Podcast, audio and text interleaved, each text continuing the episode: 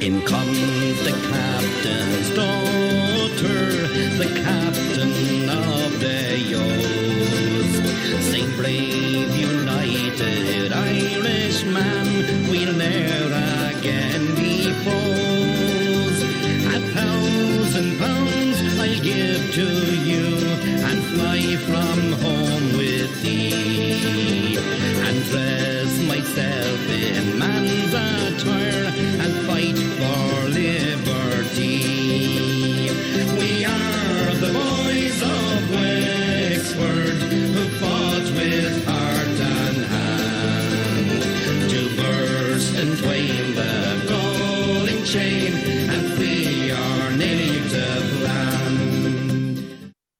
Eh bien donc bonsoir à tous et bienvenue à cette euh, à cette conférence.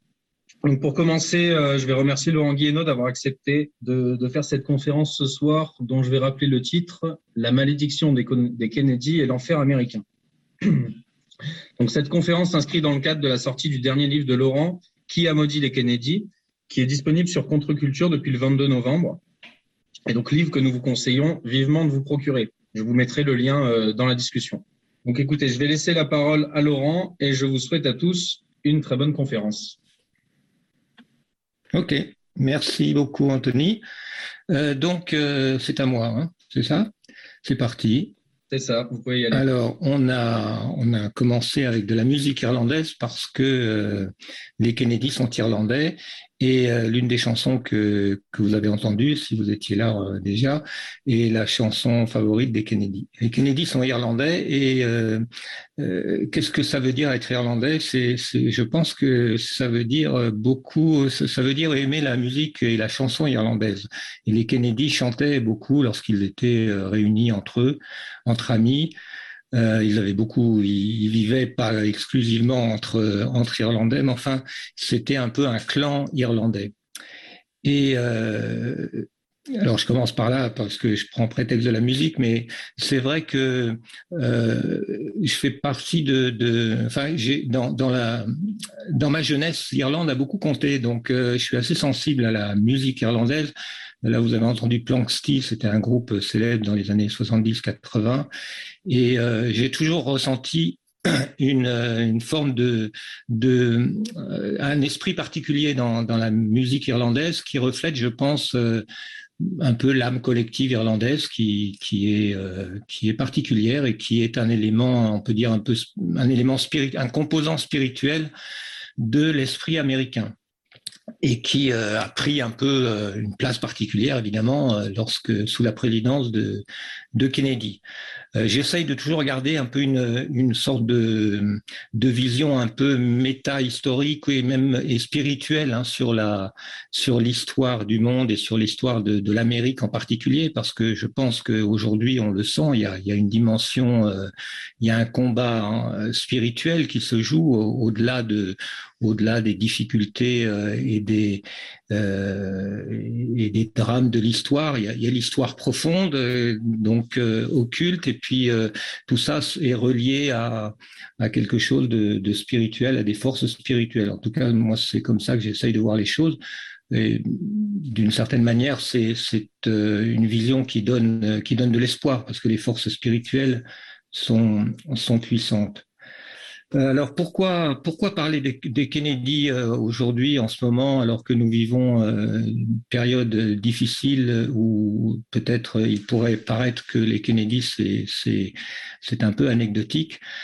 Bon, si vous êtes là à m'écouter, je suppose que vous n'avez pas besoin de, de justification. Je, je pense que euh, évidemment, euh, moi, de mon point de vue, si vous voulez, je travaille sur les Kennedy depuis assez longtemps et donc j'ai eu envie de, finir un peu le travail proprement et d'en faire un livre consacré aux Kennedy. Donc, euh, je me suis replongé il y a quelques mois sur toute cette histoire et j'ai complété un peu mon enquête et donc de manière à produire un livre dont je suis vraiment très content. Euh, un livre très très beau, avec une belle couverture, publié par Contre-Culture.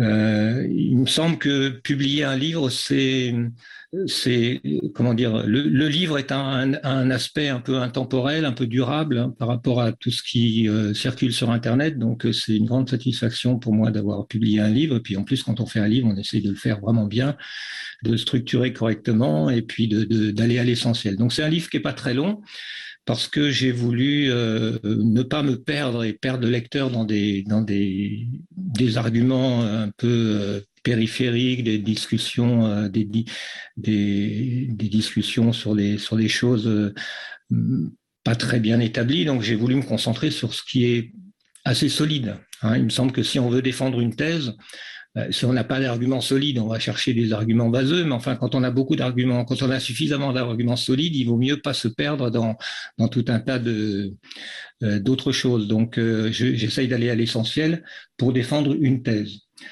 Euh, cette thèse, comme je l'explique en introduction, c'est un peu une réponse à, à la thèse classique dominante aujourd'hui, qui est bien représentée par le, le, livre de James Douglas, qui est un livre que, comme je le dis en introduction, je recommande vivement parce que c'est un livre qui, qui moi, m'a donné vraiment euh, envie d'approfondir cette question et c'est un livre qui dresse un portrait vraiment très très attachant de Kennedy et qui montre euh, vraiment l'homme, à mon avis, bon, les, bons côtés évidemment. C'est un livre qui s'attarde pas sur les, côtés peut-être moins moins sympathiques, mais enfin qui qui, je pense, est assez euh, assez exact sur le sur le personnage et son combat contre les forces, on va dire, euh, les contre les faucons du Pentagone et contre la culture de, de la CIA. Alors, comme je l'explique, évidemment, cette thèse dominante euh, a, des, angles morts, hein, et donc c'est ces angles morts que j'ai essayé d'explorer.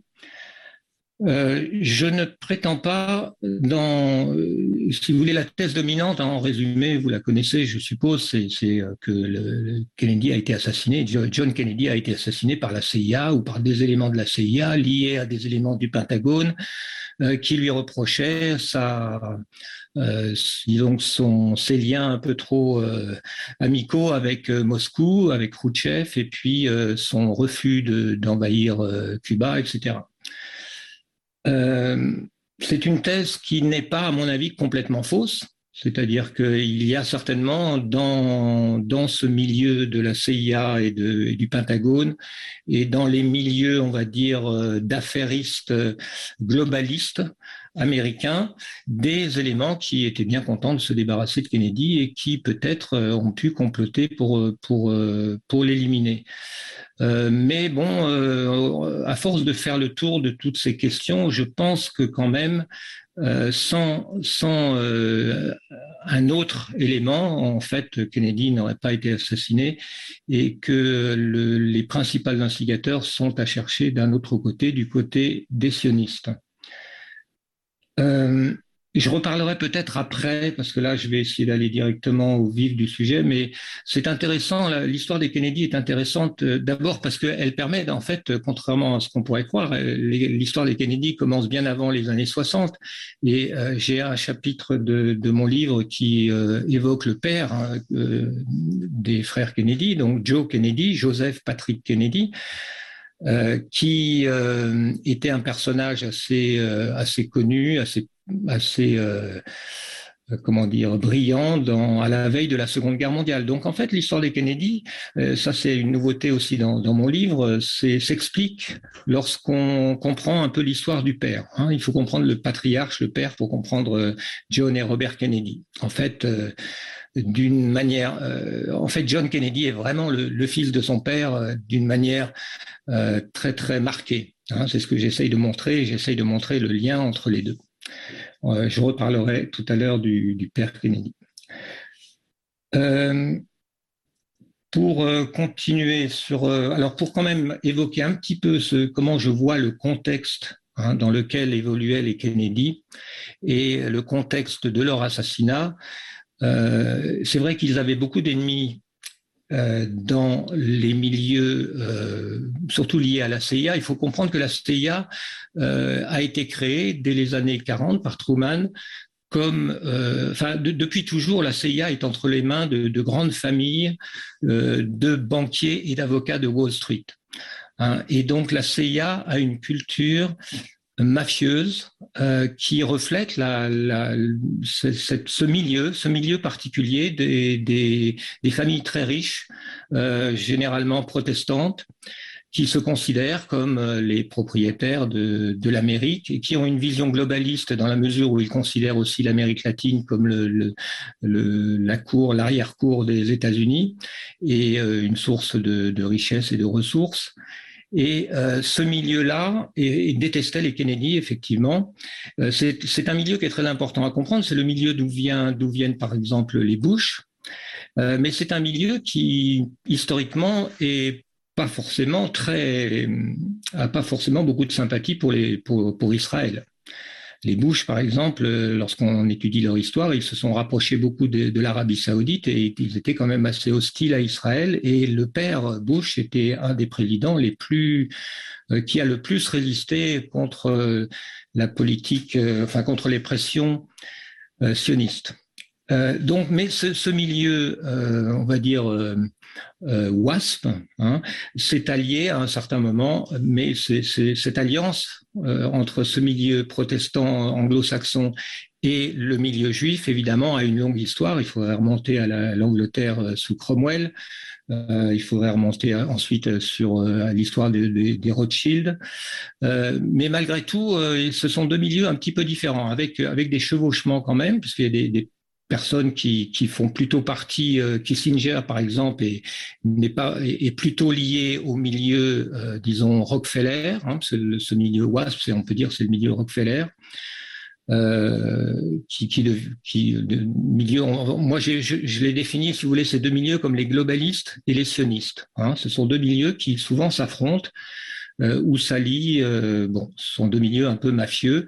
Et comme, comme toute mafia, dans, dans, dans, dans un milieu mafieux, il y a des règlements de compte, il n'y a, pas, il y a, pas, il y a pas forcément de consensus.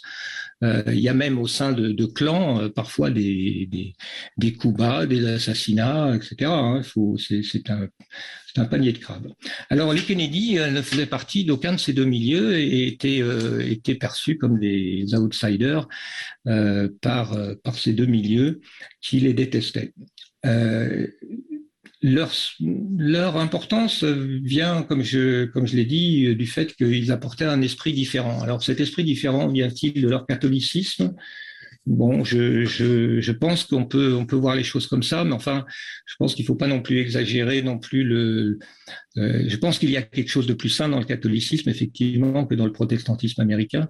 Enfin, euh, je, je me suis aperçu récemment que Anthony Fauci, euh, était un catholique, hein, euh, euh, catholique italien. Donc bon, il y, a des, il y, a des, catholiques assez peu recommandables, donc pas faire trop de généralités. Mais c'est vrai que des personnalités irlandaises euh, il y en a des assez intéressantes dans l'histoire des États-Unis. Euh, et j'ai un, chapitre sur James Forrestal, qui était, alors je n'ai pas le temps de m'étendre, mais euh, vous lirez ce chapitre sur James Forrestal, dont le destin tragique est assez comparable à celui de Kennedy dans la mesure où il a été assassiné pour son opposition au sionisme en 1900, ça devait être fin des années 40, 1940 ou alors non non oui c'était sous Truman oui c'est ça.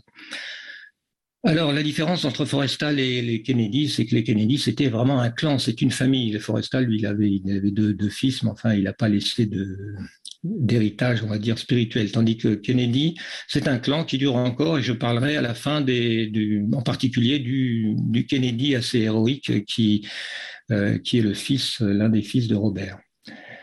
Alors, je vais lancer le diaporama, puis je vais suivre euh, les, les diapos pour essayer de ne pas me perdre. Donc, si je fais ça, partager, hop, et là, je fais lire, normalement, ça devrait marcher. Donc là, vous devez voir une première diapo diapositive. Ça fonctionne parfaitement. Ça fonctionne? Oui, ouais, c'est nickel. D'accord. Alors, donc, euh, lorsqu'on essaye de synthétiser en fait tous les indices qui, mènent vers Israël dans l'assassinat des Kennedy, évidemment, on commence par, euh, par, euh, Jack Ruby. Jack Ruby, on sait pas, on n'est pas sûr de qui a tué Kennedy, enfin qui a appuyé sur la, gâchette ou les gâchettes, quels sont les, snipers qui ont abattu Kennedy, mais on sait, on sait que on connaît celui qui a abattu Lee Harvey Oswald et donc euh, de cette manière qui a euh, empêché que qu'un procès puisse mettre en lumière les faiblesses de l'accusation contre Oswald et peut-être euh, dévoiler d'autres des choses embarrassantes. Alors, ça fait partie des choses qui sont, je pense que je pense que c'est quand même la pièce maîtresse. Et curieusement, peu de livres s'attachent vraiment à, explorer la vie de Jack Ruby.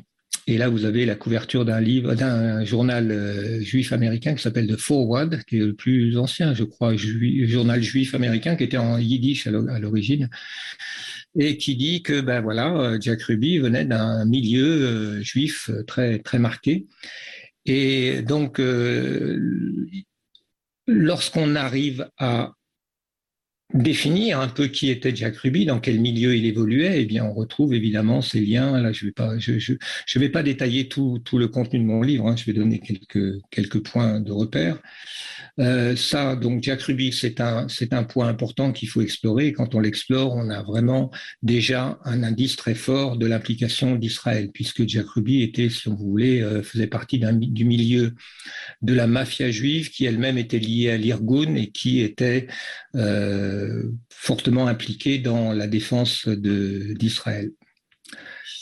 Le deuxième euh, élément très très important pour comprendre et qui euh, pour pour essayer de d'élucider le euh, le mystère de l'assassinat de John, c'est de comprendre qui était Johnson. Et là encore, ça fait partie des angles morts de la thèse générale. En général, la, plupart des, enfin, disons, les auteurs qui sont les plus en vue dans, parmi les, les, conspirationnistes, on va dire, euh, sur Kennedy, comme James Douglas ou comme euh, Oliver Stone, puisque Oliver Stone suit un peu la thèse de James Douglas, hein, thèse CIA. Euh, bon, bah, ces autres en général, ont tendance à soit innocenter euh, Johnson, soit en tout cas ne pas le considérer comme au centre du, du complot. Mais en réalité, c'est complètement absurde. Il est évident que euh, ceux qui ont assassiné John Kennedy euh, ne l'ont fait que avec la certitude que Johnson les couvrirait. Et effectivement, Johnson a couvert. il a été le, le, comment dire l'homme clé pour pour étouffer toutes les enquêtes. Hein, sans Johnson, euh, sans, la participation très active de Johnson le jour même hein, du, du, 22 novembre, dès, dès, le jour même de, de l'assassinat de Kennedy, eh bien, euh, une enquête aurait pu faire évoluer les choses autrement. Alors Johnson, qui est Johnson Eh ben, c'est le meilleur ami d'Israël, selon euh, la presse israélienne, de plus en plus décomplexée d'ailleurs. Euh, je pense que si un jour la, presse mainstream euh, vient à évoquer l'idée qu'Israël a éliminé John Kennedy, ça, viendra de la, pièce, la presse israélienne, parce qu'il y a, il y a de plus en plus de, ils sont de plus en plus décomplexés partant du principe que de toute manière, tout ennemi d'Israël mérite d'être éliminé et donc euh, ils n'ont pas de raison de, s'en cacher.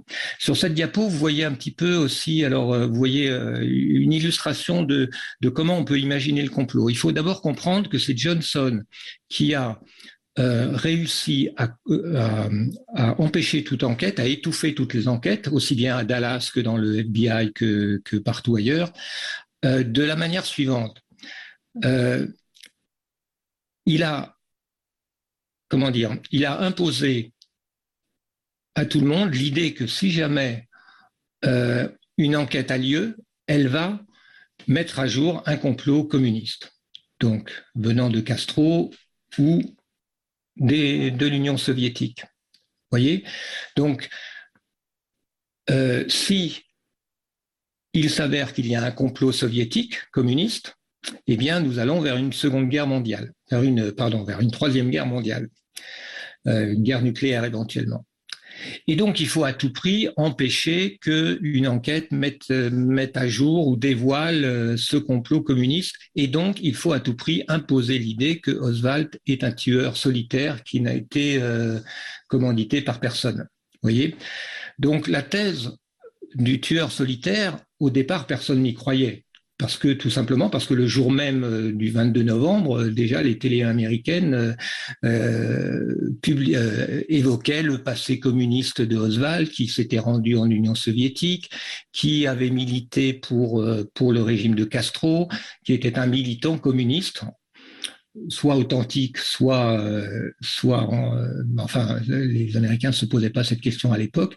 Donc même le grand public euh, avait peur de ce que, de ce que cela pouvait impliquer, euh, de, de, là où cela pouvait mener. Hein, si jamais euh, et, et, donc euh, même le même le public américain était probablement très content de faire semblant de croire que Oswald était un tueur solitaire. Ça a été la manière dont euh, Johnson a réussi à imposer, alors d'une part aux enquêteurs, au FBI, à Dallas, à tout le monde, en leur disant attention, il faut surtout que leur l'enquête vite fait bien fait pour pas risquer une, une guerre mondiale voyez Donc là, on a un peu le principe déjà de la double, de la double fausse bannière, si vous voulez. Vous avez Oswald qui est, qui est le paxi, le pigeon. Vous avez derrière une fausse bannière communiste, entièrement fausse, puisque les communistes, aussi bien soviétiques que castristes, n'y étaient pour rien. Et puis, euh, si on veut poursuivre, on a, ensuite euh, le principe de l'opposition contrôlée, puisque ceux qui, évidemment, euh, dans le milieu, des, disons, des, chercheurs sur Kennedy, des chercheurs authentiques sur Kennedy, eh bien, la plupart se concentrent sur la thèse américaine, donc la CIA, hein, on pourrait mettre le visage des, frères Dulles, par exemple. Mais lorsqu'on creuse un peu, on, on arrive à comprendre que derrière tout ça, en fait, les maîtres d'œuvre sont israéliens. Voilà. Alors pourquoi? Quelle était la raison de, la, de l'assassinat de Kennedy selon la thèse que je défends?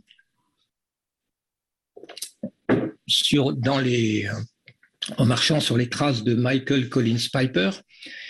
Euh, la thèse principale, la, raison principale que met en lumière euh, Piper est euh, Dimona, hein, donc la bombe atomique, l'arme nucléaire israélienne, qui pour Ben Gurion était une question de vie ou de mort pour Israël. Donc si on se replace bien dans, dans la tête de Ben Gurion et de, des leaders d'Israël de l'époque, euh, ils avaient le sentiment très fort qu'ils étaient entourés d'ennemis et qu'une seule chose pouvait, euh, euh, pouvait décourager les ennemis de les détruire, c'était de se munir au plus vite de la bombe atomique. Et donc c'était non négociable pour euh, pour Ben Gurion et par contre pour Kennedy qui était dont dont, dont l'un des objectifs principaux était d'abolir l'arme nucléaire. Eh bien, c'était aussi non négociable. Donc là, il, ça, fallait, ça, ça, allait, nécessairement filer mal pour l'un ou pour l'autre. Cependant, euh, je pense qu'il y a d'autres raisons importantes euh, qui peut-être avaient aussi euh, une importance peut-être aussi grande d'éliminer Kennedy du point de vue d'Israël. Et lorsqu'on sait ce que, d'abord, il faut comprendre qu'il faut partir du principe que l'assassinat de Kennedy, évidemment, n'avait pas pour but seulement de se débarrasser de Kennedy, il avait pour but de mettre Johnson au pouvoir. C'est évident, mais enfin, il faut, le dire, parce qu'il faut toujours se reconcentrer sur Johnson. C'était un coup d'État. Donc, un coup d'État n'a pas seulement pour but euh, d'éliminer un, gouvernement, mais de mettre en place un autre gouvernement. Et en l'occurrence, Lyndon Johnson. Et Lyndon Johnson est celui qui a donné le feu vert à Israël pour la guerre de six jours, euh, qui a aidé même Israël à travers la CIA pour euh, cibler les, aéroports militaires et détruire l'aviation égyptienne en, quelques jours, en un jour, je crois même d'ailleurs. Et euh, l'identité euh, et la loyauté secrète de, Johnson est parfaitement dévoilée par l'histoire du USS Liberty, ce navire qui a été euh, bombardé, torpillé et mitraillé par, par des avions et des bateaux israéliens dans l'espoir de le couler de, de, et d'exterminer l'équipage et de mettre cette attaque sur le dos de l'Égypte. Donc c'est c'est un, événement qu'il faut vraiment comprendre. il y a eu il y a récemment un nouveau film qui a été fait sur le USS Liberty. Je ne peux pas rentrer dans les détails, mais c'est vraiment fondamental cette, cette affaire. Et c'est fondamental d'ailleurs pour aussi comprendre le 11 septembre parce que c'est un précédent qui, qui, est, qui a donné à Israël le senti, un sentiment d'impunité extraordinaire, puisqu'ils ont été pris la main dans le sac et ils ont subi absolument aucune, aucune punition. Et donc, depuis ce jour, ils, ils ont compris que même s'ils ratent leur, tout ce qu'ils peuvent faire contre, contre les États-Unis, même s'ils sont pris la main dans le sac, il ne leur arrivera rien. Euh, une autre raison pour laquelle euh, l'arrivée de Johnson au pouvoir a été une étape fondamentale pour Israël, c'est que, comme je l'explique et je l'ai déjà expliqué avant ça, mais euh, les Kennedy étaient engagés dans une lutte pour obliger, pour détruire en fait le lobby israélien, pour les obliger à s'inscrire comme des agents étrangers, ce qui aurait, ce qui leur aurait, aurait imposé un contrôle euh, financier, légal, etc., une obligation de transparence qui aurait euh, jamais, n'aurait jamais permis à l'EPAC, par exemple, de, devenir la puissance qu'ils sont aujourd'hui. C'est intéressant de regarder les logos de ces, de ces composantes de ce qu'on appelle le lobby pro-israélien, puisque c'est des logos qui sont assez symboliques euh, de la fonction de, de, ces lobbies de manipuler, en fait, de parasiter la politique étrangère américaine. Euh, cette petite euh, euh, diapo vous montre aussi que après la mort des Kennedy, eh bien, tout a changé pour Israël et tout a changé dans la relation entre Israël et les États-Unis. Donc c'est sous Johnson, bien que là on voit qu'on a l'impression que c'est un peu plus tard, mais en fait c'est réellement sous Johnson que l'aide financière, militaire et à tout point de vue entre les États-Unis et, et Israël s'est mise à exploser. Et donc, si les Kennedy avaient vécu, il faut comprendre que si Kennedy avait vécu, il aurait, il aurait certainement été président jusqu'en 68. Il est très possible que son frère lui ait succédé jusqu'en donc euh, jusqu'en 76. Hein, jusqu'en 76, on aurait pu avoir des Kennedy, puis peut-être pourquoi pas euh, encore le Ted Kennedy après. Enfin bon, disons que tout aurait été très fondamentalement différent. Et puis un petit point que j'évoque pas dans mon livre, enfin que là j'évoque pour euh, pour euh, pour l'anecdote. Euh, c'est intéressant de, je ferai peut-être un article un de ces jours là-dessus, mais c'est intéressant de savoir que Kennedy, à qui on a réussi à faire croire en 60 qu'il était possible d'aller sur la Lune, euh, commençait en 63 à avoir de sérieux doutes et à se demander si on s'était pas moqué de lui et probablement à comprendre que toute cette recherche de la NASA servait surtout à fabriquer des missiles intercontinentaux dont le, but principal était évidemment de porter des têtes nucléaires. Euh, donc, si Kennedy avait vécu, il est très possible qu'on ne soit pas allé sur la Lune et évidemment ça aurait été bien dommage parce que là vous voyez une belle photo. Euh, alors je sais qu'il y a des mauvaises langues qui disent que quand même cette boîte en carton là c'est un peu difficile d'imaginer euh, qu'elle ait pu transporter deux cosmonautes pendant qu'un autre faisait le tour de la Lune. Et y compris ce petit buggy. Ça, je crois, je sais plus quel, quel ça c'est pas Apollo 11, hein, c'est un peu plus tard. Oui, mais il faut savoir que ce petit buggy se pliait en une petite valise et donc euh, tout ça tenait là-dedans. Bon, je suis ironique, vous l'avez compris. Euh, enfin bref, je vous laisse méditer sur cette, euh, cette idée. Hein. Je pense que très probablement Kennedy, enfin il y a, beaucoup d'indices qu'en 63 il commençait vraiment à en avoir marre de cette histoire de la NASA et il avait compris qu'on s'était un peu fiché de lui. Voilà. Parlons maintenant un peu du père Kennedy. Euh, parce que ça, c'est vraiment un aspect de l'histoire qui est, qui est assez, assez passionnant. Euh, je regarde si j'oublie rien. Alors, le père Kennedy, vous savez, a très mauvaise réputation. Et euh, cette fameuse malédiction des Kennedy est souvent rattachée par des auteurs juifs, en général, comme Kessler, par exemple, Ronald Kessler, au péché du père. Alors, les péchés du père, comme je l'ai déjà dit, évoque cette citation biblique dans laquelle Dieu, euh, Yahvé, pardon, Dieu, pas confondre, Yahvé euh, menace de punir les péchés du Père sur trois générations. Euh, c'est dans Isaïe, je crois. Alors, quels sont les péchés du Père? Eh bien, les péchés du Père sont liés à la Seconde Guerre mondiale. Alors, vous qui, je suppose, avez quand même, disons, une vision au moins un peu révisionniste de la Seconde Guerre mondiale, vous comprenez que les choses sont peut-être un petit peu différentes de la manière dont elles sont présentées. La réalité est que euh, Joe Kennedy, donc Joseph Patrick Kennedy, euh, était nommé ambassadeur en 36 ou me oui oui c'est ça il a été nommé ambassadeur par Roosevelt euh, en 1900 non 38 je crois 38 j'ai un doute. À Londres. Ce qui en soi était assez ironique parce que bon, un Irlandais euh, ambassadeur des États-Unis à Londres, c'était, euh, comme Roosevelt le disait, une, une sorte de farce.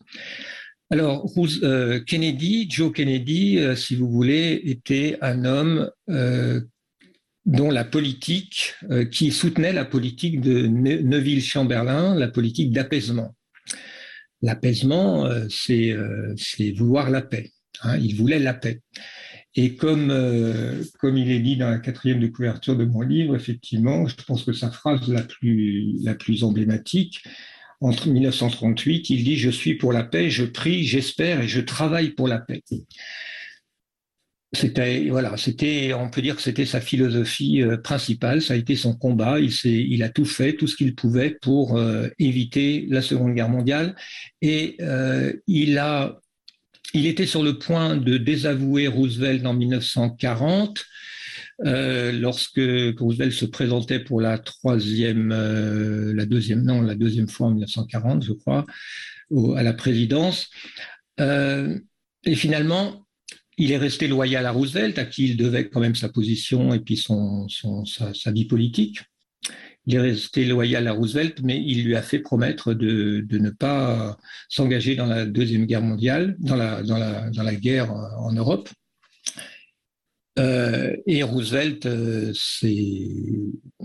a juré pratiquement euh, publiquement avec Joe Kennedy à ses côtés que personne, que les États-Unis n'entreraient pas dans la guerre. Bon, il a été trahi en quelque sorte, hein, mais euh, il a à partir de ce moment-là renoncé à toute ambition politique pour lui-même, euh, comprenant qu'il s'était un peu mis du côté des perdants, puisque pour lui, il n'y avait pas de doute que les États-Unis allaient gagner, et il a réinvesti toute son ambition sur sa famille. En fait, euh, Joe Kennedy est un homme dont, les biographes pensent que, si vous voulez, son, son, son, œuvre, son œuvre, c'était sa famille. C'est-à-dire qu'il avait une ambition personnelle peut-être, mais enfin, il avait surtout une sorte d'ambition familiale. Hein. Euh, donc euh, voilà. Alors c'est un personnage très attachant euh, quand on quand on étudie. Alors un personnage avec des côtés peut-être oui, c'est un personnage qui a fait beaucoup d'argent, qui qui était déterminé assez tôt à laisser un million de dollars à à chacun de ses enfants. Bon, voilà. Alors, la malédiction des Kennedy, évidemment, tourne autour de, du père. Là, vous avez euh, John Kennedy. Je crois que c'est la dernière photo qui a été prise de John Kennedy. Je ne sais pas si c'est pas même euh, une photo qui a été prise euh, juste avant son départ pour Dallas. Joe Kennedy, depuis 1965, avait été paralysé. Il ne pouvait plus parler. Il avait, il qu'un bras valide suite à une, crise cardiaque. John Kennedy était extrêmement proche de son père euh, pour des raisons diverses et en particulier parce que John Kennedy a eu une vie, euh, il, a frôlé la mort plusieurs fois dans sa jeunesse. Euh, il a eu des maladies très graves, il était au bord, au bord de la mort pendant, enfin, de, très très souvent. Et puis euh, il a eu aussi une conduite héroïque pendant la Seconde Guerre mondiale en 1943. Il a été porté disparu pendant deux jours. Euh, et son père, à chaque fois que, enfin en tout cas dans son enfance, à chaque fois qu'il était malade, a passé beaucoup de temps à son chevet à l'hôpital. Et bon, enfin il y avait, un, je pense qu'il y avait une relation plus forte de Joe Kennedy avec John qu'avec ses autres enfants, à l'exception peut-être de Joe, le fils aîné, euh, dont je parlerai peut-être euh, si j'ai le temps, qui lui est mort en 1945 dans une mission suicide. Euh, bon, toutes ces histoires sont assez intéressantes, mais bon, ça prendrait trop longtemps de, les explorer. Mais il est quand même intéressant de. C'est pour ça que je recommande d'ailleurs le, livre de James Douglas, enfin, lisez le mien d'abord, mais bon, James Douglas, parce que James Douglas évoque longuement le, le, le, parcours de John Kennedy, y compris son, son héroïsme durant la guerre qui n'était pas du tout euh, bidon, hein, je crois. J'ai jamais lu dans aucun livre anti-Kennedy, dans aucun livre critique sur John Kennedy, que euh, euh, son, héroïsme était, une légende. je crois qu'il est indiscutable. Et donc Joe, Joe Kennedy Jr., le, le, frère aîné de John, en 1943, 44, était peut-être un petit peu jaloux de son frère cadet, en tout cas avait éprouvé le, un, fort besoin de lui aussi euh, se conduire en héros et il il s'est porté volontaire. Alors peut-être poussé par euh, par quelqu'un, je ne sais pas. Pas Enfin, il est très difficile de savoir qui l'a poussé dans cette mission suicide, enfin quasiment suicide, puisqu'il est, il était censé euh, euh diriger un avion, un avion de la Navy. Alors on dit que être pilote d'avion dans la Navy, c'est vraiment le truc le plus dangereux qu'on puisse faire. Euh, pour le diriger, un, avion chargé chargé de, de 5 tonnes d'explosifs qu'il devait diriger sur euh, sur un, aéroport, enfin sur une base militaire allemande en Angleterre. Donc il est mort, il est mort de cette manière et euh, du coup, John Kennedy est devenu en quelque sorte l'héritier, le frère aîné. Euh, voilà Joe Kennedy Jr., donc peu de temps avant sa, mort. Je n'ai pas exploré euh, les circonstances de sa mort, mais enfin, j'ai pas l'impression qu'il y a moyen de, savoir, d'en savoir plus que ce que je vous ai dit en gros, donc euh, pas la peine de se perdre dans des choses, dans des supputations qui ne sont pas concluantes. Euh, John Kennedy était un homme de paix, donc comme son père, et euh, j'ai découvert euh, que en réalité il était totalement loyal à la politique de, son père et que une des choses qui le, montre, enfin en tout cas le oui, il indique, c'est, par exemple lorsqu'il a invité à la Maison Blanche Charles Lindbergh, qui était un des un isolationniste très anti-Roosevelt, alors, les Kennedy sont toujours quand même restés plus ou moins loyaux à Roosevelt, et ils sont toujours restés des démocrates. Hein, euh, euh mais bien que le père, en 1940, comme je l'ai dit, euh, était sur le point de, de, de, de de, de, quitter Roosevelt et de le dénoncer. Il disait je vais, je vais amener 25 millions d'Irlandais euh, du côté républicain, mais finalement il ne l'a pas fait. Il a préféré rester loyal à Roosevelt, sachant que les États-Unis allaient gagner la guerre et qu'il valait mieux de toute manière rester du côté des, des gagnants une fois que les dés étaient jetés. Malgré tout, donc, euh, toute cette vision de Kennedy d'abolir l'arme nucléaire et d'éviter à tout prix que la guerre froide et, d'arrêter en fait hein, la guerre froide euh, par euh, par une correspondance qui a été déclassifié en 90, hein, une correspondance avec Khrouchtchev. Hein, toute l'histoire, ça c'est bien raconté par James Douglas, tout cet aspect de la politique de Kennedy qu'on connaît maintenant assez bien avec tout ce qui a été déclassifié. Euh, je pense que le film de Oliver Stone que j'ai pas vu euh, doit aussi évoquer ça assez bien. tout ça, c'est l'héritage du père. Hein. C'est un homme de paix, un homme de paix dont, la vision, dont la mission principale était d'éviter la guerre. Hein. Les Kennedy détestent la guerre et c'est ce qui les distingue effectivement de, de des élites américaines euh, qui euh, dominent la politique américaine depuis, euh, depuis l'assassinat de John, on peut dire. Voilà. Euh, un élément très important que j'ai évoqué dans un article sur égalité et réconciliation, mais que je rappelle ici, parce que c'est un élément sur lequel j'ai, je, comment dire, je pense être être un peu le seul à prendre cette histoire au sérieux. Euh, j'ai trouvé aucune analyse vraiment euh, sérieuse et convaincante ou aucune explication euh, rationnelle de, cet épisode. Lorsque, à l'endroit même où John était, a, été assassiné, à Dallas, se tenait un homme avec un parapluie noir ouvert, sous un soleil éclatant, un ciel bleu. C'était le seul homme qui portait un parapluie noir dans tout Dallas ce jour-là. C'est très étrange. Et les gens qui ont relevé cette, cette étrangeté n'ont aucune explication. En 1972, on a retrouvé l'homme qui, l'homme au parapluie, et on lui a demandé mais pourquoi vous portiez, pourquoi vous avez ouvert un parapluie à l'arrivée de, John, de, Kennedy? Alors il y a eu plein de plein d'hypothèses. Il a ouvert son parapluie pour faire signe, etc. Mais lui, ce qu'il a dit, c'est non, non, euh, simplement j'avais envie de narguer un peu John Kennedy sur le passé de son père et sa politique d'apaisement, c'est-à-dire sa politique de soutien de Neuville-Chamberlain. Et le parapluie noir est un symbole de Neuville-Chamberlain depuis longtemps. Euh, tous les tous les journaux, les, dessins dans les journaux, etc. représentaient Neuville-Chamberlain avec son parapluie. Il quittait jamais son parapluie. Et donc le parapluie noir était le, une sorte de symbole de Neuville-Chamberlain.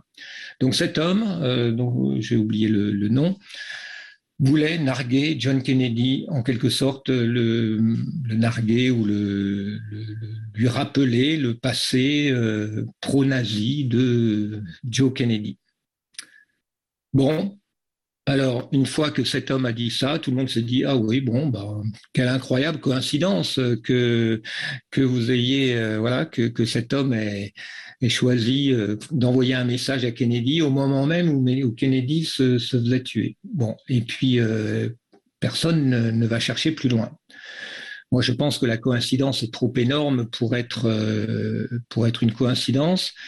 Et je pense qu'il faut prendre ça comme un message crypté de, de la communauté euh, un message à John Kennedy, évidemment, au moment, au moment où il mourait, mais, mais une sorte de, de, message. En tout cas, je pense que c'est quelque chose sur lequel euh, on ne peut pas passer sans apporter une explication. Ici, vous avez, euh, alors toujours pour, pour évoquer un peu la, comment dire, la, dimension symbolique. Hein, vous savez que les, Juifs aiment bien les symboles et euh, aime bien crypter certaines choses euh, symboliquement. Voilà le, monument qui a été euh, bâti en Israël, près de Jérusalem, en l'honneur de John Kennedy. Alors, qu'est-ce que ça évoque? Bon, ben ça vous évoque peut-être une sorte de souche d'arbre coupée. Et effectivement, c'est ce que c'est censé évoquer. Hein, vous allez aller voir euh, Yad Kennedy, je ne sais plus quel est le nom de ce monument, mais enfin vous trouverez, vous verrez qu'il a été conçu pour évoquer effectivement une souche coupée euh, pour symboliser quoi? Bah, Pour symboliser, euh, paraît-il, la vie de John Kennedy qui a été euh, coupée court euh, de cette manière-là. Mais bon, un arbre coupé, ça évoque aussi quand même un arbre généalogique. Ça évoque en général moins un individu qu'une famille. Donc euh, c'est là aussi quelque chose à méditer euh, dans la mesure où on peut y voir un, message et euh, un message subliminal en quelque sorte. Mais comme je l'ai dit, les Israéliens sont assez décomplexés et je pense que si on cherche bien, on trouve vite des, on, trouve assez facilement des indices du fait que beaucoup d'Israéliens euh, éduqués, euh, bien informés, ont, disons, euh, conscience de la, de la forte probabilité que Ben Gurion ne soit pas étranger à la mort de John Kennedy et de son frère Robert. Ici, vous avez le fils de John Kennedy, qui est mort en 1999. Alors, euh, j'ai fait un article aussi, là, y avait un chapitre dans mon livre, c'est une histoire très, très intéressante, et c'est un personnage très intéressant, très attachant aussi, contrairement à, au portrait euh, euh, que qu'en font, euh, qu'on en a fait en général.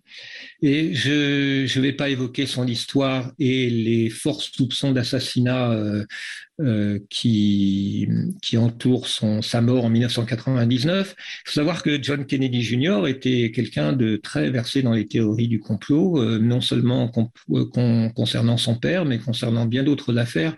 Et euh, on peut imaginer que s'il avait été vivant euh, après le, 11 septembre, il aurait peut-être utilisé son magazine pour, euh, disons, évoquer les, thèses alternatives.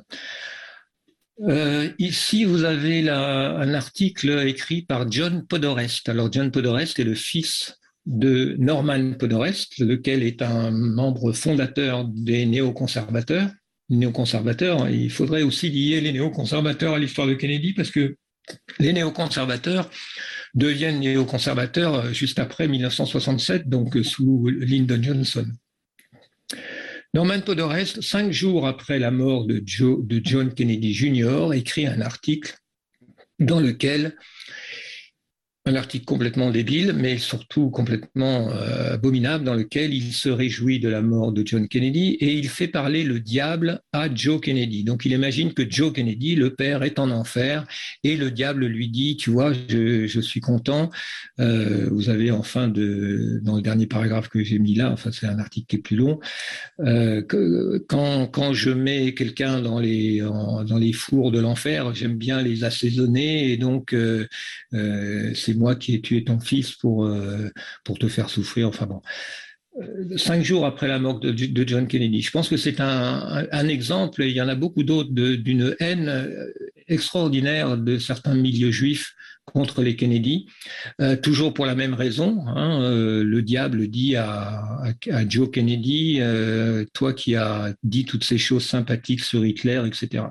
Donc c'est toujours cette, cette vengeance, cette, ce désir de vengeance absolue contre, contre les Kennedy, car les ennemis des Kennedy euh, savent bien que John et Robert étaient vraiment les fils de leur père. Euh, ce que en général les, beaucoup de beaucoup de, gens oublient, euh, mais que leurs ennemis n'ont jamais euh, oublié. Voilà, donc ça c'est ce sont des indices, si vous voulez, d'une haine euh, terrible euh, contre les Kennedy, contre Joe Kennedy et donc contre toute la, dynastie. Euh, alors, un, un, élément qui est quand même assez intrigant aussi, c'est que quelqu'un m'a fait remarquer dans, euh, dans une question là que j'ai reçue avant, euh, que Jacqueline Kennedy, donc la femme de John, euh, qui s'était mariée à Onassis, un, armateur grec, c'était ensuite, après la mort d'Onassis, avait eu une relation, enfin c'était vivait avec un certain Maurice Templesman, qui est un diamantaire belge juif, fils de parents juifs orthodoxes. Et euh, c'est vrai que pas, je n'avais pas trop trop fait attention à cette histoire, mais c'est assez intéressant euh, euh, on peut se demander dans quelle mesure effectivement les, femmes Kennedy euh, sont euh, courtisés par des juifs euh, dans différents objectifs. En, ce qui concerne Jacqueline Kennedy, peut-être dans le but de, contrôler un peu tout ce qui sortait de tout ce qui se disait chez les Kennedy. À la limite, on pourrait aussi euh, penser que Jacqueline Kennedy, qui est morte à 64 ans, euh, qu'on l'a peut-être un peu aidé à mourir, c'est pas impossible. Il faudrait explorer ça. Je, je, pense, pas qu'il y ait moyen de, de connaître euh, ce genre de vérité, mais pourquoi pas. En tout cas, Caroline Kennedy, la fille de John et la sœur donc de John Jr., a épousé un Schlossberg, qui est d'ailleurs assez détesté par beaucoup de, Kennedy.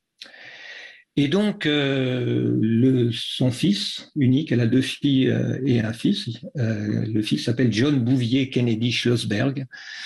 Et dans un journal juif, on envoie cette question, est-ce qu'il deviendra un jour le premier président juif? Euh, je ne fais pas de commentaires, hein, je pense que vous êtes euh, capable de réfléchir à la portée de, ce genre de choses. Alors, je voudrais évoquer pour finir euh, quelques autres figures de la famille Kennedy dont je ne parle pas dans mon livre. Hein. Donc là, cette conférence, j'ai pas résumé mon livre. Hein. J'ai plutôt parlé un peu autour de, mon livre. Je vous invite à l'acheter, évidemment. Euh, J'aurais pu parler. J'ai un chapitre aussi. Donc j'ai un chapitre sur. Euh, alors évidemment, il y a un peu de redite par rapport au film, par rapport à ce que vous avez déjà vu ou lu, mais il y a pas mal de choses en complément et je pense que ça donne une, une image assez globale de la, enfin disons ça, ça, fournit un nombre impressionnant, je pense, d'arguments en faveur de la thèse selon laquelle les Kennedy ont été maudits et assassinés par Israël. avant de parler de Robert Francis Kennedy Jr., le fils euh, je ne crois pas que c'est le fils aîné, je crois que c'est le deuxième fils de Robert Kennedy. Euh, je signale que j'ai aussi un, chapitre sur James Jesus Angleton. Et c'est un chapitre important pour faire le lien justement entre la thèse CIA et la thèse Israël. Parce que les chercheurs qui euh, essayent de démontrer la culpabilité de la CIA, en général, finissent tous par pointer du doigt James Angleton. Or, James Angleton est un personnage très particulier à la CIA qui dirige un service qui est une sorte de CIA dans la CIA, c'est-à-dire qu'un service euh, dont personne ne sait ce qui s'y trame euh, en dehors de son propre service, un personnage complètement parano qui, qui est très très particulier et aussi très très fascinant. Mais c'était aussi euh, le contact exclusif de la CIA avec Israël. Et euh, donc, dans ce chapitre sur Angleton, en m'appuyant sur un auteur qui a publié un livre assez récemment, euh, euh Morley, je ne me souviens plus de son prénom, sur euh, Angleton, c'est un, une clé pour comprendre, si vous voulez, qu'en fait la thèse CIA finalement rejoint la thèse Israël. Et que probablement Angleton a été lui-même manipulé en quelque sorte pour parce que Angleton, si vous voulez, c'est lui qui c'est à lui qu'on attribue toute, euh, euh, toute la légende euh, d'Oswald. Par exemple, Oswald est censé être allé à Mexico et puis être allé dans l'ambassade soviétique et dans le consulat de Cuba à Mexico en faisant tout un cinéma et en laissant des traces pour que la CIA locale observe bien ce qui se passe, laissant des, des traces euh, indiquant qu'il prévoyait de faire un, euh, de commettre un assassinat ou quelque chose de ce genre-là. Et on pense qu'en fait, euh, ce n'était pas Oswald, mais c'était quelqu'un qui a été, qui se faisait passer pour Oswald. Et tout ça, on arrive assez facilement à montrer que c'était organisé par, par Angleton. Donc Angleton est un, est un personnage central dans, dans la thèse CIA, mais ce que beaucoup de gens oublient de dire, comme James Douglas par exemple, c'est que en réalité Angleton était plus Mossad que CIA. Voilà, donc ça, je ferme cette parenthèse, c'est un, chapitre que je vous invite à retrouver dans mon livre. Et là, euh, je, vais euh, parler un petit peu de Robert Kennedy Jr. Parce que j'ai euh, acheté tout récemment son livre qui vient de sortir, The Real Anthony Fauci. Bill Gates, Big Pharma and the Global War on Democracy and Public Health. Et euh, je suis très impressionné par ce livre. Donc, euh, j'ai pas suivi vraiment très très en détail le, combat de, Robert Kennedy, mais alors là, je suis vraiment très très impressionné, très épaté par, euh, bah, on va dire, par le, sérieux de son livre et la violence de, la charge qu'il lance contre contre le lobby pharmaceutique.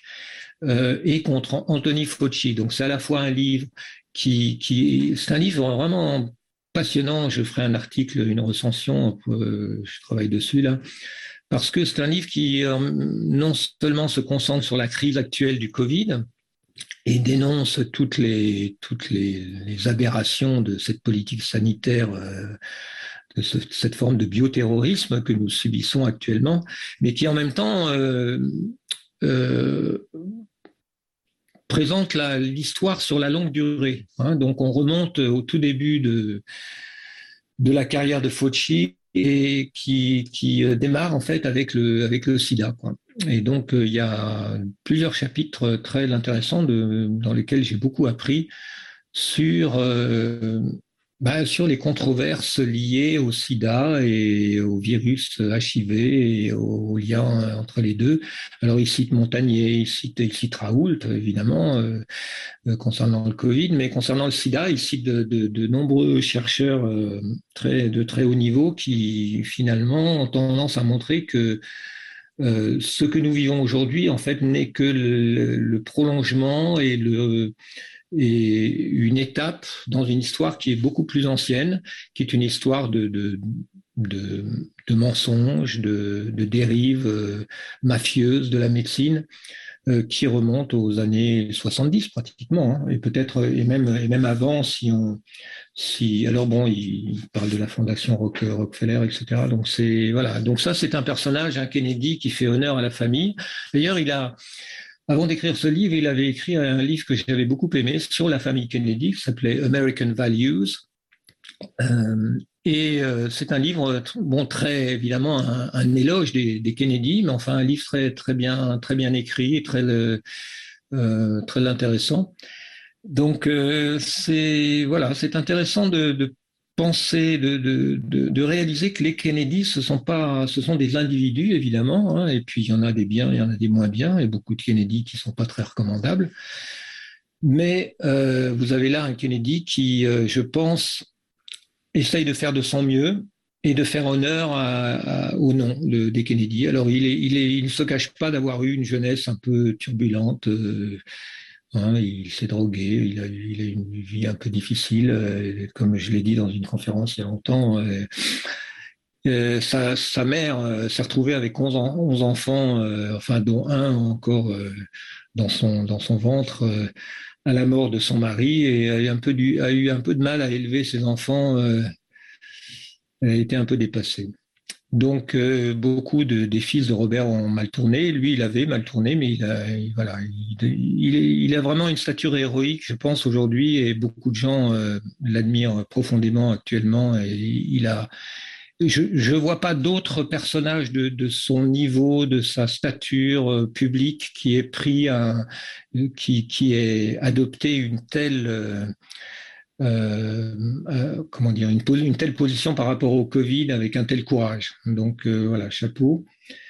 Voilà, alors bon, les Kennedy, c'est une famille. Hein. C'est ce qu'il faut, c'est ce que j'ai vraiment fini par comprendre, c'est que euh, c'est quelque chose qui me qui m'a beaucoup fait réfléchir, si vous voulez, que Joe Kennedy, son ambition, c'était de construire une famille, une famille qui qui deviendrait. Euh, il avait en même temps, euh, bien qu'étant irlandais, il se sentait américain à 100%, et c'est une famille dont qui avait une certaine éthique euh, et qui qui a imprimé sa marque de manière très profonde et, et qu'on a cherché à détruire à tout prix, mais qui malgré tout continue de, survivre. C'est ça qui est, assez étonnant, avec de temps en temps comme ça des personnages un peu héroïques comme Robert Kennedy. Donc ça reste une histoire euh, qui euh, c'est du passé et puis c'est encore du présent. Ça, continue à vivre. C'est quelque chose il y a quelque chose d'un peu magique, d'un peu mystérieux. Euh, dans cette malédiction qui finalement ne, euh, n'a pas pas empêché quand même euh, cet héritage de, de continuer de, de, de, circuler dans dans l'âme américaine. Et euh, je, je pense que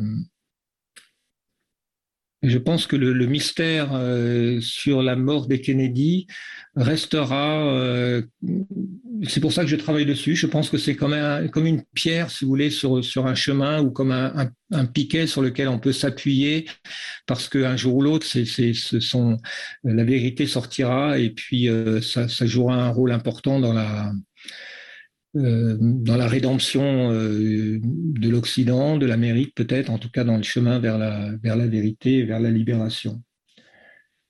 Voilà. Euh, avant, de, conclure, je réponds à une question qu'on m'a posée là sur Ted Kennedy. Edward Kennedy, donc le troisième fils. Alors, sur cette photo, vous avez, vous ben, Edward, c'est celui qui est sur les genoux de Joe. Vous avez derrière, vous avez John, vous avez Joe Junior donc euh, sur euh, sur votre gauche, votre droite, pardon. Euh, bon, on va pas parler de tous les Kennedy, je les connais pas tous. Hein. La, la, la, jeune fille qui est euh, sur la gauche, là, c'est Eunice Kennedy. Alors elle, elle est, elle est intéressante. Elle a fondé des Jeux Olympiques. Euh, au début, je croyais que c'était les Jeux Olympiques spéciaux pour handicapés, mais non, elle a fondé des Jeux Olympiques spéciaux pour les handicapés mentaux.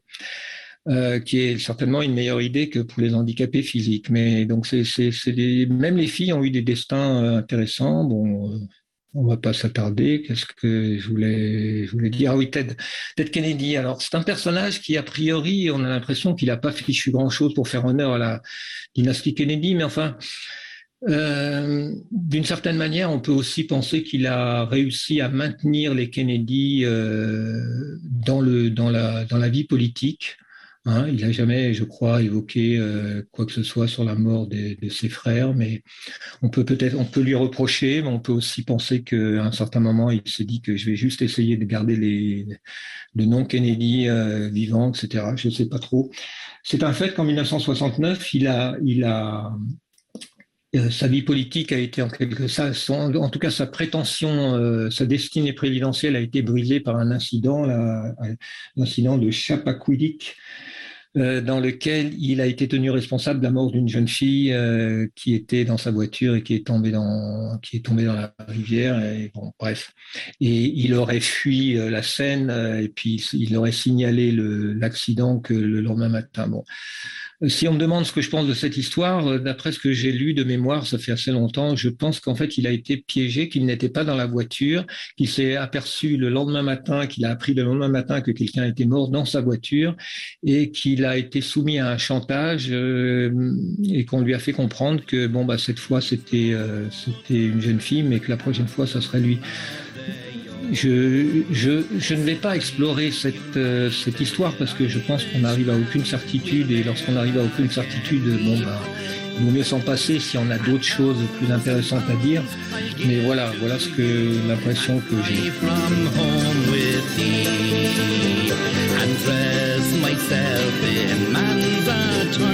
and fight for liberty.